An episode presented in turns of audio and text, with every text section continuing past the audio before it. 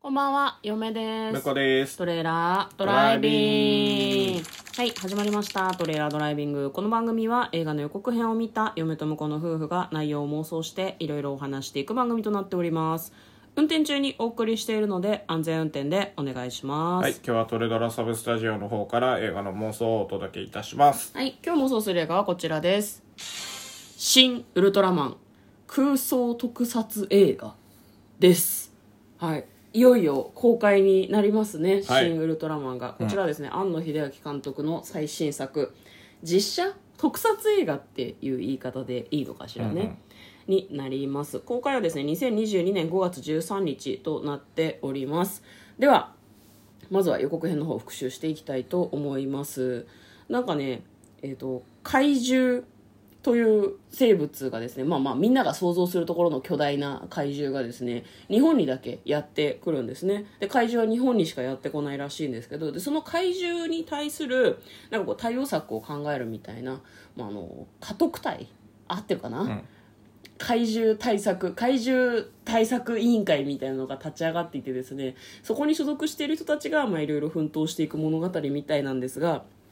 怪獣以外になんか巨大な巨人が現れたみたいな話があって、まあ、それがウルトラマンなんだけどこの世界線の中では「ウルトラマン」っていうタイトルの特撮映画は特撮映画、えーや、えー特撮テレビ番組っていうのは存在しないらしくてみんな多分ウルトラマンのことを知らないっぽかったあよあ、なるほどね。うんテレビ番組とかではないみたいで,、まあ、でそのウルトラマンっていうのが一体何のために来ているのかでその家督隊の中にいるメンバーの一人が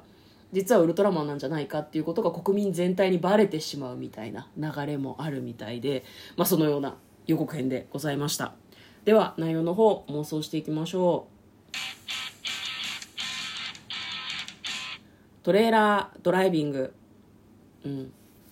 まあ、あのなんだろうな庵野さんが映画に映画実写化リメイクうんリメイクでいいのか、リメイクした作品としては嫁はあの「シン・ゴジラ」がこうパーッと出てきますけどそうですね。シン・ゴジラが面白かったのでなんか今回もすごく期待してるんだけどただゴジラはうんオリジナルを私は知らなかったんだけど、あんまりウルトラマンは本当に分かんない何にも見たことがないんだけどなんかオリジナルを知らなくて見に行って大丈夫かなっていう気持ちがちょっとありますね、まあ、シンなんて大丈夫じゃないですかね。いやただ気になるのがうん山本浩二さんが出てるじゃないですか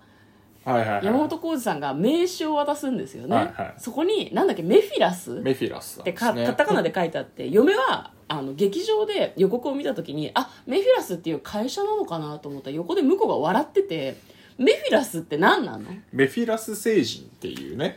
怪獣ってか、怪 人宇宙人がいるんちでゅす。じゃあ何山本さんは、えっと日本人間のふりをしてるけどメフィラス星人なのっていうことなんでしょうね。あ、ーこいつですね。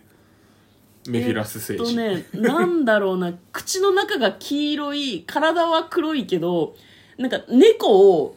妖怪にしたみたいな感じの見た目のメフィラス星人はい。 IQ が高いんだね、んネタバレだねこれねまあ、わかる。そのままかどうかわからないので。あまあ確かにねであと気になるのが、うんキャストの一覧が出てて、はいはいまあ、斎藤工さんとか長澤まさみさんとか、いろんなそうそうたるメンバーが登場するらしいんですけど、なんか役名が存在しない俳優さんが何人もいらっしゃって、うんうんうん。彼らは成人なんじゃないかなっていうふうに思あ、うなるほどね。うんだから他のね人たちまあでも分かんないね役名がついてる人ももしかしたら成人なのかもしれないからね、うんうんうんどうなっちゃうんだろうねウルトラマンって何あれどどういう話なのウルトラマンンは、えーっと、一応まあ怪獣が出てきて、うんで、それにその早田隊員って、まあ今回あの名前がわかんないですけど、うんあの、ウルトラマンが、まあ、あの怪獣をね、うんあの、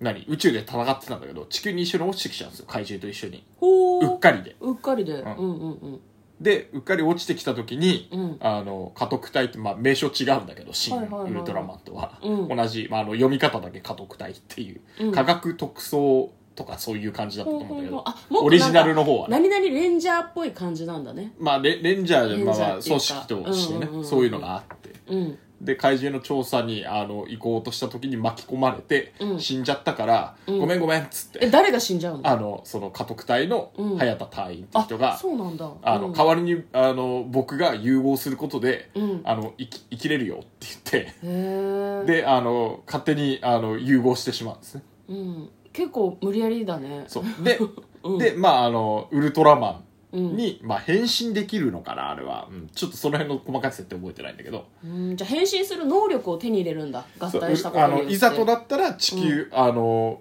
僕はあの頑張って宇宙のね悪い怪獣とかそういうのをこうあの倒してきてたんだけど、うんあの巻き込んじゃったからうんでまたあのなんかこれからもいっぱいこの星にはいっぱい怪獣とか来るから、うんあの俺一緒にあんたと守るからちょっと力貸してくれみたいへな、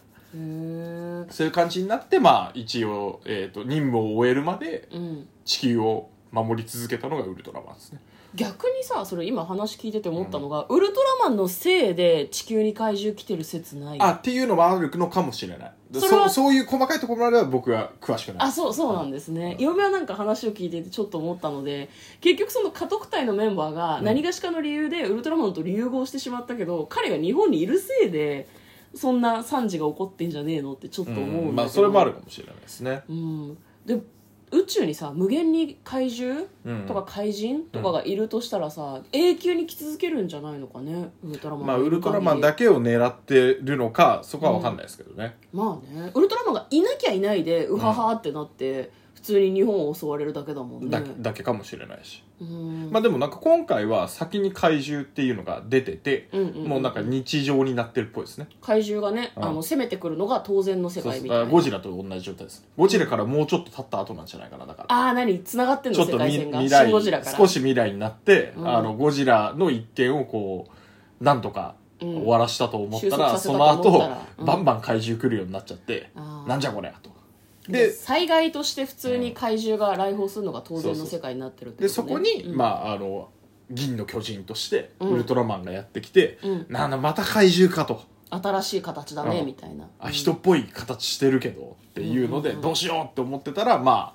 ああの人類の味方なのか敵なのかもよくわかんないけどっていう状態になるんですね、うん